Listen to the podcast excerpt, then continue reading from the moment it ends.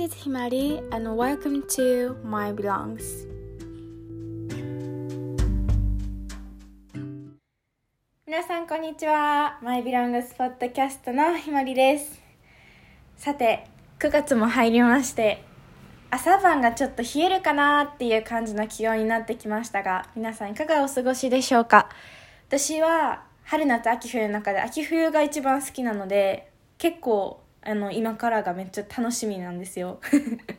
なので朝晩ちょっと冷えてるの感じるとめっちゃなんかワクワクします気持ち的に。あやった秋来たみたいな感じの。ただまだ昼間結構もう半袖じゃないと暑いじゃないですか。なのでやっぱそういうのをまだ感じるとあまだ夏かみたいな感じでちょっとテンション下がるんですけど。はい。皆さんはどうでしょうか？はい、さて、私の前置きはさておき、と本日のトピックなんですけど、タイトルにもある通り、動物の殺処分についてお話ししていきたいと思います。となぜ今日はこのトピックを選んだのかというと、私が猫を一匹飼っていて、その猫が保護猫なんですけど、まあ、保護猫とか保護犬って、あの、やっぱりこの殺されてしまう前、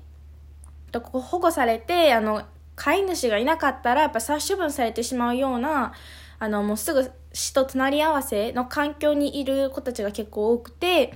で、それをちょっと考えて、それをきっかけでちょっと殺処分について詳しく調べてみました。で、えっと、本当私が結構知らない事実もたくさん出てきて、びっくりしたので、皆さんにシェアしていきたいと思っております。それでは早速入っていきましょう。まず、皆さん、年間でどれだけの犬と猫が殺処分されているかご存知ですか？私もたくさんの数が殺処分されてるっていうことはなんとなく思ってたんですけどまさかここまでとは思っていなくて数字見てめっちゃびっくりしたんですね。で、えっと、年間で犬が約7500頭猫が約3万500頭殺処分されてるんです。めっちゃくちゃ多くないですかこの数。なんでこんなに猫と犬の差があるのかなっていうのも初めに疑問思ったしそもそもすごい数が多くて7500とか3万500頭の犬や猫の数がこう頭でパッと想像できないんですけどとにかくすごい数の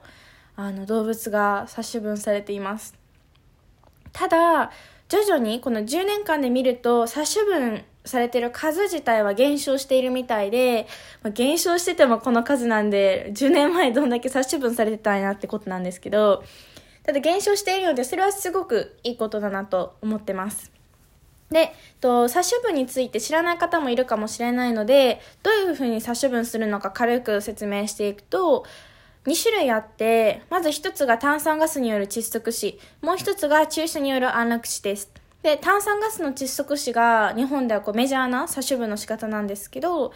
なんでこっちの方が多いかっていうと、やっぱコストが安いし、こう一気にあの殺処分することができるので負担が少ないんですね。で、中止による安楽死はやっぱ一匹一匹に打たないといけないし、コストも高くなってくるので、まだまだ少ないです。ただ、やっぱり動物愛護法っていうのがあの改正されたこともあって、あの、注射による安楽死が、あの、殺処分の仕方としては進められています。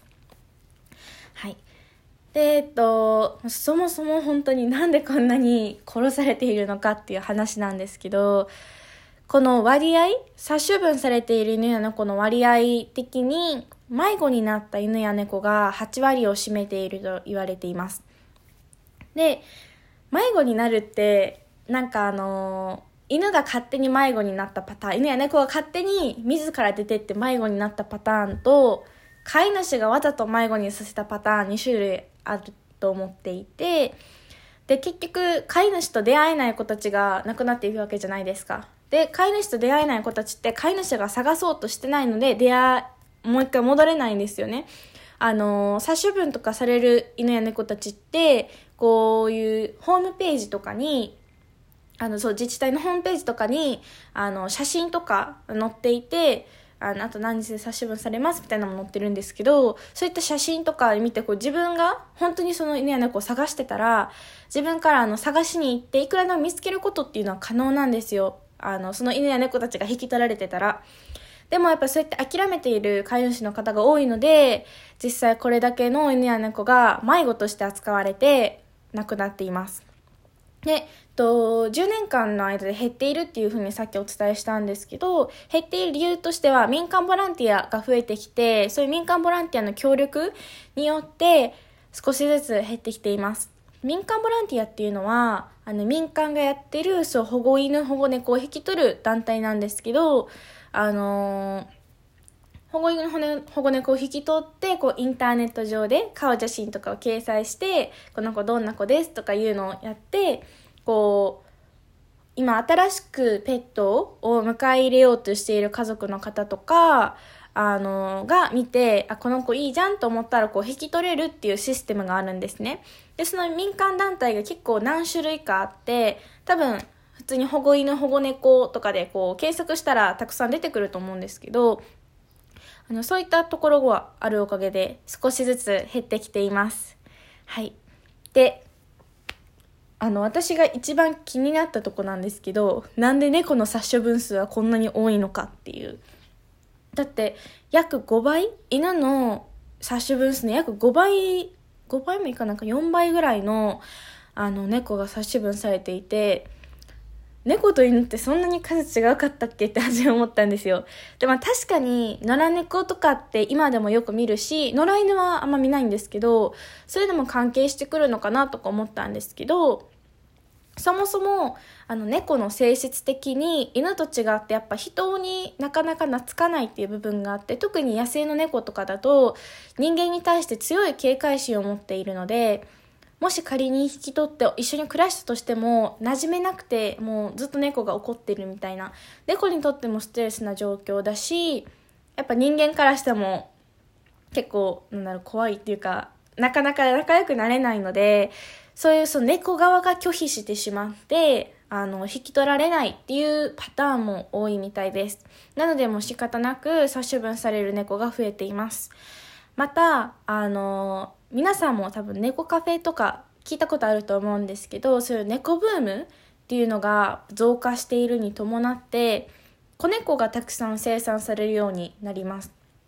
なので、そのたくさん子猫が生まれるってことは、子猫1匹の単価が安くなってしまうんですね。なので、そのメーカー、そのブリーダーとか側からしたら、その数で勝負するしかないっていう、こう、で、何、何匹も何匹も子猫を作って、もう売り出すしかないってこう、儲けるためには、っていう手段になってしまい、あの、結局、あの、休まずに、このお母さん猫が、猫ってあの、もともと5から6ヶ月のサイクルで妊娠から出産まで終わることができるんですけど、しかもその1回で結構4から6匹ぐらいたくさん生まれるんですね。なので、そのお母さん猫に休まずに毎年数回ずつあの出産させるんですよ。でしたら、あの人間でさえも出産したらやっぱお母さんって赤ちゃんに栄養がたくさんいってしまって、あの自分の体に体調に不調が起きてしまったりすることもよくあると思うんですけど、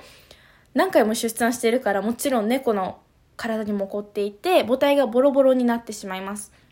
なので、そのボロボロになった母体から生まれる子ってやっぱどうしても体が弱い子猫が多くなってしまうんですね。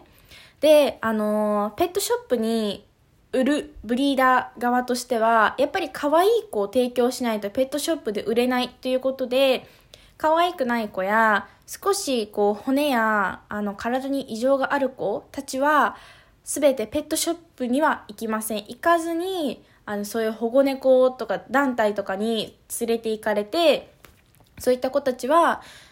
もういきなり殺処分と隣り合わせな、な暮らしをします。ということで、まあ、こういったことが原因で猫の殺処分数はすごく多いんですけど、あのー、ね、同じ命なのに、可愛いか可愛くないかでもう環境がガラッと変わってしまうんですね。で、と、私もその今私が飼っている猫が保護猫なんですけど保護猫この猫ちゃん引き取った時はそこまであの詳しく保護猫に関して知識はなくてあの、まあ、軽い気持ちっていうかそりゃもう死と隣り合わせの子たちを引き取るのはそっちの方がいいんじゃないかなみたいな感じ。やっぱペットショップで買うよりも、まあ、そういった運命の子がいるならそっちで買ってもいいんじゃないみたいな感じで家族で話し合ってあのー、今の猫ちゃんと出会えたので引き取ったんですけどあのー、実際調べてみるとこういう事実があってで何を今日皆さんにお伝えしたいのかというともし今後あのペットを新しく家族として向けむ じゃ噛んじゃった。もし今後ペットを新しくあの家族として迎え入れようと思っている時にはペットショップだけじゃなくてそういう保護猫保護犬団体から引き取る手もあるんだよっていうのを頭にあの入れていただきたいなと思っています。なぜかというと先ほどもお伝えした通り同じ命じゃないですか。でペットショップははあの結構高い値段をつけて売られているんですけど保護猫保護犬団体ではほぼほぼ無料で提供されるようなところが多いです。あの初めにちょっとワクチン代とかそういう注射代とかでこう3万とかそれぐらいはあのー、払わないといけなかったりするんですけどペットショップで売られている値段と比べるとすごくあのー、値段的にはリーズナブルです。で、まあ、そもそも命に値段なんてつけるものじゃないんですけど、まあ、ペットショップもそれで商売をしていてそれで暮らしている方もいらっしゃるので一概に私は悪いとは思わないんですけどただやっぱり殺処分されるかもしれない子たちもたくさんいてそういう保護猫保護犬団体には子猫や子犬もいるんですけど大人になった猫や犬たちもたくさんいます。で、その中には先ほど申した迷子になって飼い主と別れてしまった犬や猫がいたりとか、またブリーダー上がり、あの出産しても母体があのもうこれ以上赤ちゃんを産めないっていうようなお母さん猫やお母さん犬たちがあのいたりします。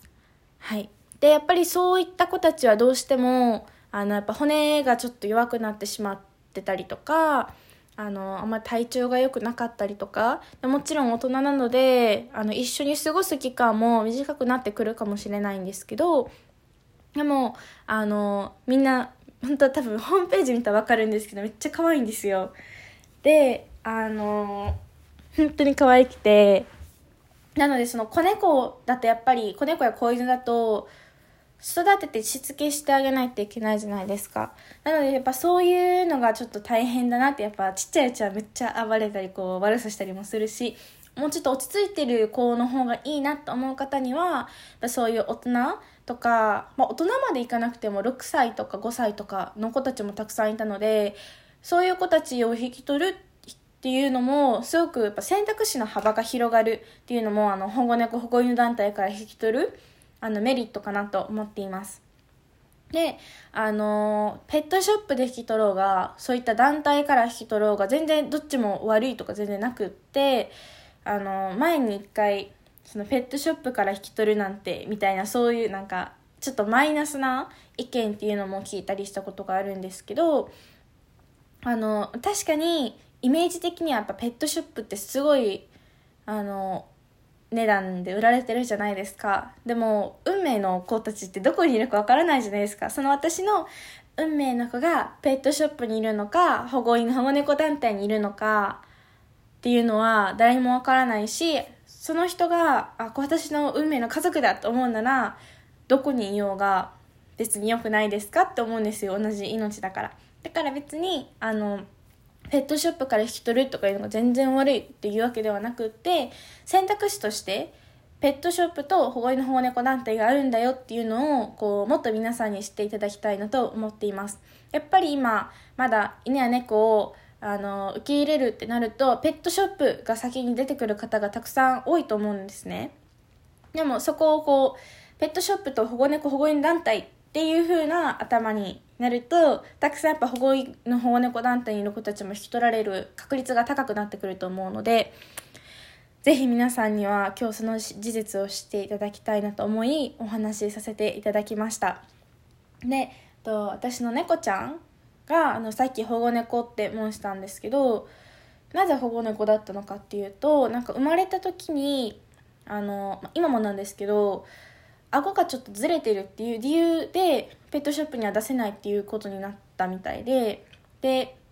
今きちっと病院にも行っていろいろ見てもらったんですけど全然異常はなくって私から見てもその顎のズレって分かんないんですよ。ただ本人的にはちょっと餌食べる時になんか噛み合わせがあんまうまくいかないので硬い餌とかはちょっと食べるの苦手なんですけどでも全然問題なくって本当に本当にその理由だけ多分私たちで言うなんか歯がガタガタになっちゃったみたいな わかりますか？歯がガタガタで噛み合わせが合わないから歯医者さんに行くとかいう方も結構多いと思うんですけどそういう感じ？なその理由だけでもう一気に死と隣り合わせのあの環境に入れられてしまってめっちゃ残酷だなって思ったんですけどこっちが勝手に繁殖させて作ってるのに。なのであのそういう子たちのことを思うとあの私がなんかお金払って助けれるような量ではないんですけどあのなんかいつかはそういったボランティアとかにも参加できたらいいなと思ってます。はい。なのでまず皆さんにこのお話をさせていただきました。とちょっと緊張とかもしていてうまく話がまとまってるかどうかわかんないんですけどはい。あの楽しんでき楽しんでじゃないかなでもあの私の伝えたいことが伝わっていればはい嬉しいですそれでは Thank you for listening and I'll see you guys in my next episode. Bye!